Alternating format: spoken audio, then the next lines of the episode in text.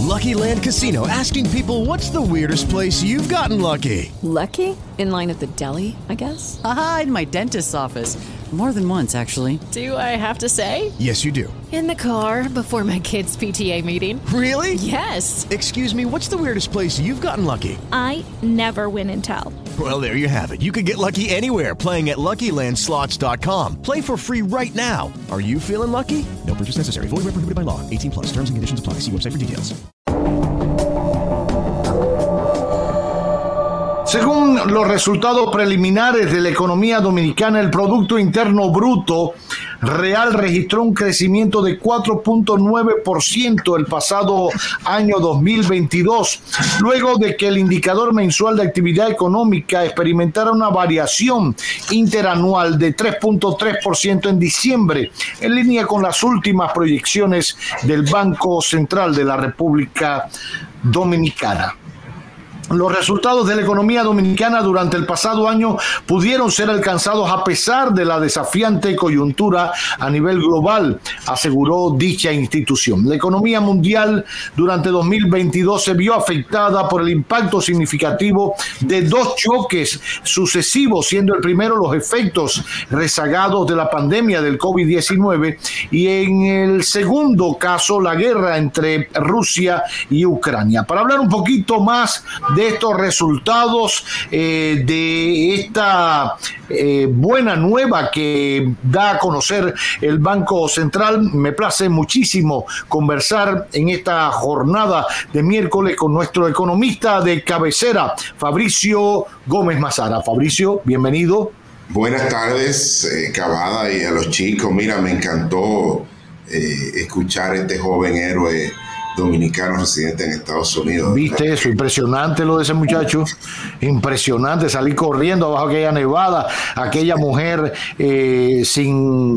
Eh, eh, desmayada, el carro que él andando, tremendo, tremendo. Admirable, admirable, un héroe de verdad es un héroe de carne y hueso y de estos tiempos. A veces hablamos de los héroes y nos acordamos nada más de los padres de la patria, que no son distantes. Ese es un héroe vecino de nosotros de este día. Hablemos entonces de, de, la heroicidad de hacer crecer la economía en estos tiempos. ¿Cómo, cómo entenderlo? Mira, lo primero que hay que decir es que la, economía dominicana creció cercana eh, a, su, a su producto potencial, a su capacidad, a la capacidad instalada que tiene la economía para crecer. Eso a pesar de la geopolítica. La geopolítica cambió todo eh, y cambió el mundo como lo veíamos antes.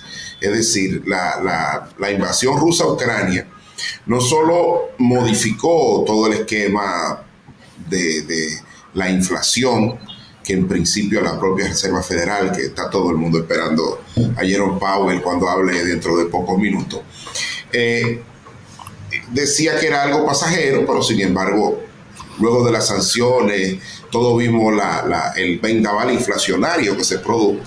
Y como República Dominicana, una pequeña economía abierta al mundo, importadora neta de todas las materias primas, pues pudo, por la coordinación macroeconómica liderada por el Banco Central, aumentar la tasa de política monetaria, pero también dar más de 85 mil millones de pesos en subsidio al combustible, tarifa eléctrica y a otras materias primas eh, que participan en la industria alimentaria y lograr este 4.9% de crecimiento económico, empujado, sustentado fundamentalmente por el sector servicios y dentro de eso el sector de hoteles, bares y restaurantes, el turismo, que fue la apuesta del gobierno desde que llegó el presidente Abinader al poder y que esa apuesta le ha dado resultados.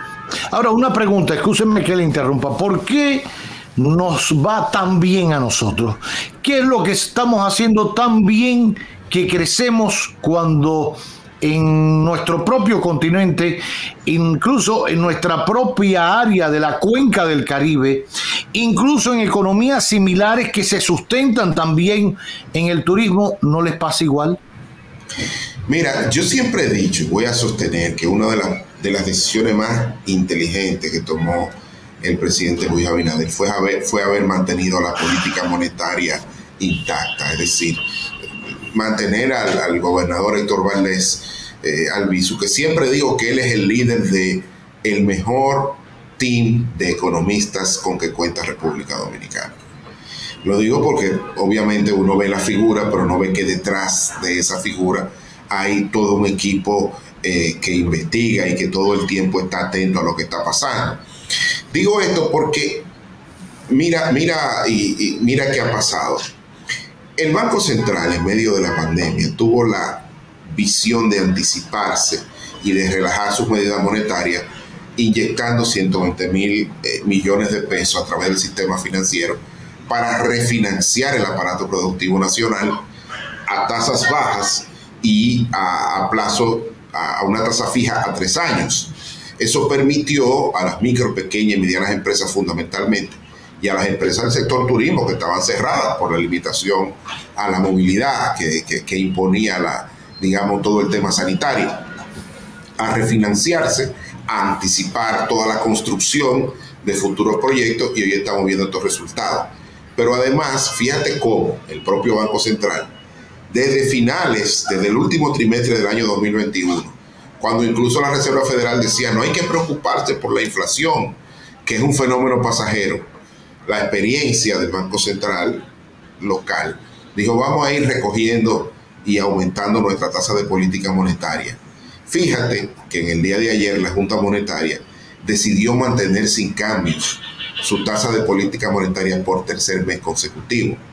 Es decir, ajustaron tan rápido que hoy tienen espacio para esperar la decisión de ahorita, de, esta tarde, de Jerome Powell, presidente de la Reserva Federal, que ya el mercado ha anticipado que haría un aumento de, 0 de 25 puntos eh, por, eh, de 25 puntos o de 0.25% de su tasa de política monetaria para ya congelar los aumentos y a partir del segundo semestre de este año comenzar a reducir su tasa de política monetaria porque la inflación está cediendo.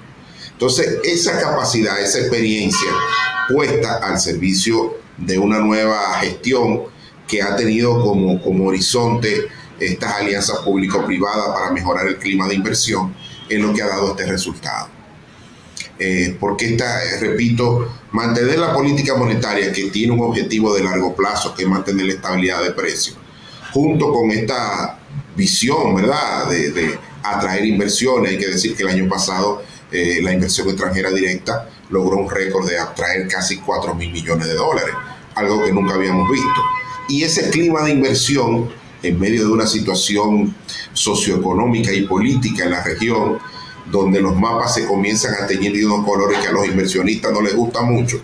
Entonces esas inversiones comienzan a ir a, territorios o a países donde se le garantice sus inversiones y haya paz social y convivencia pacífica, y eso es República Dominicana. Creo que es esa mezcla, la experiencia en materia del manejo de la política monetaria y esta visión de alianzas público-privadas para mejorar eh, la inversión y garantizar el crecimiento económico y la creación de empleo en una, en una situación global difícil. ¿eh?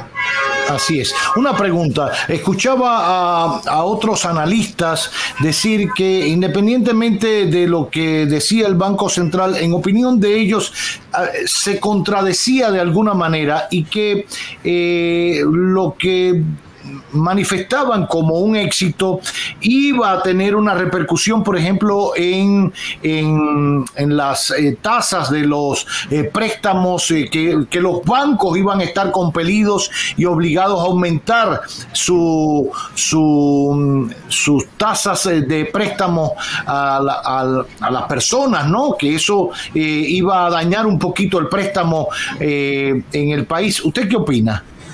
Mira, de hecho, eh, la decisión de, ayer de mantener por tercer mes consecutivo invariable en 8.5% su tasa de política monetaria, eh, el Banco Central apunta a eso, muestra su preocupación y dice, mira, ya yo no voy a seguir subiendo la tasa de política monetaria independientemente de lo que haga la Reserva Federal, porque se espera que la Reserva Federal aumente 25 eh, puntos eh, estatal.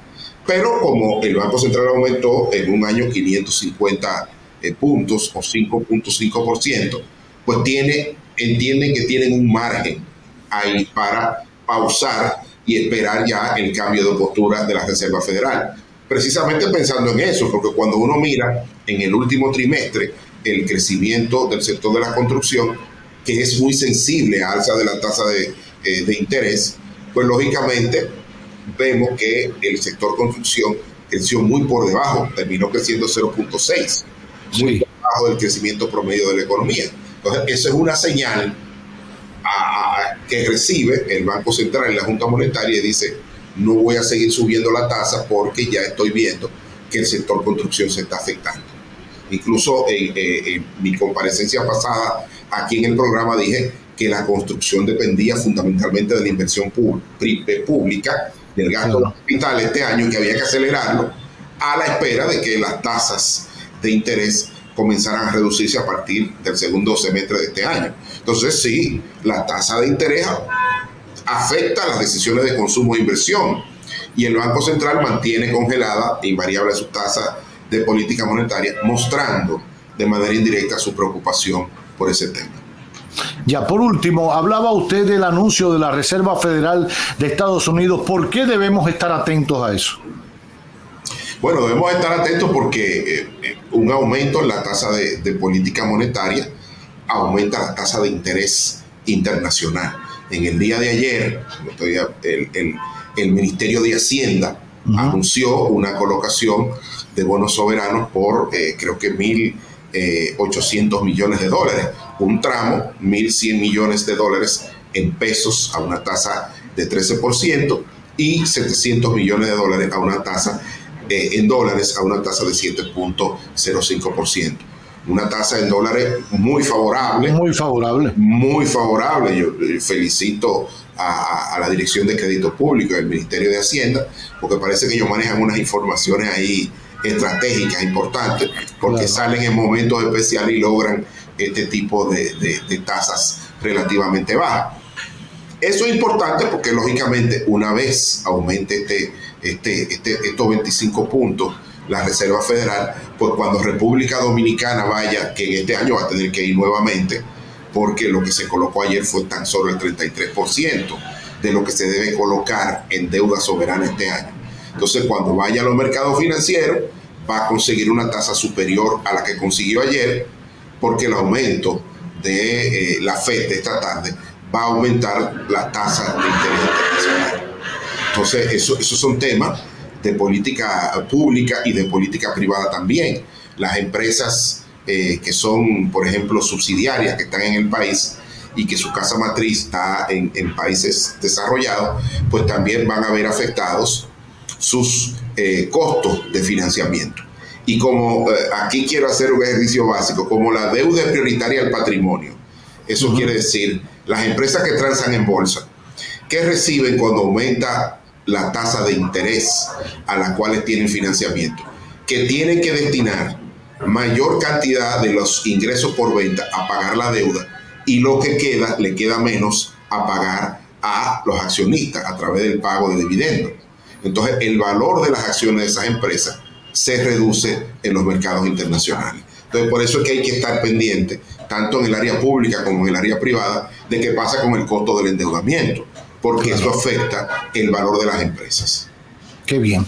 Bueno, pues ahí está el comentario, el análisis, la explicación para que los números les sepan a algo, a usted no sean fríos, no sean helados, no le resbalen, están respaldados, tienen su lógica. Ahí eh, Fabricio, como siempre hace, lo ha acercado a su mesa, le ha buscado el, parangón, eh, la comparación con el sector construcción de lo que representa la deuda, de la colocación que hizo ayer Hacienda, cómo también repercute en la, en la calidad de las acciones de él, el empresariado privado en la República Dominicana y de por qué eh, nosotros sí hemos logrado un crecimiento y nuestros pares, incluso en todo Centroamérica y en el Caribe, no han llegado igual. Gracias Fabricio. Esperemos entonces a, la FED eh, a ver qué, qué, dice. Fabricio Gómez Mazara, acompañándonos en este magazine que no tiene nombre.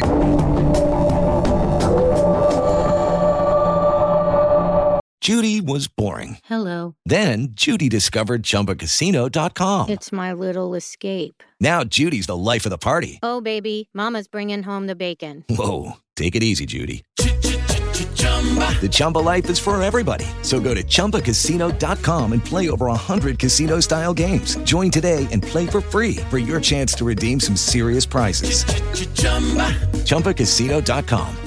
No purchase necessary. Void where prohibited by law. 18 plus terms and conditions apply. See website for details.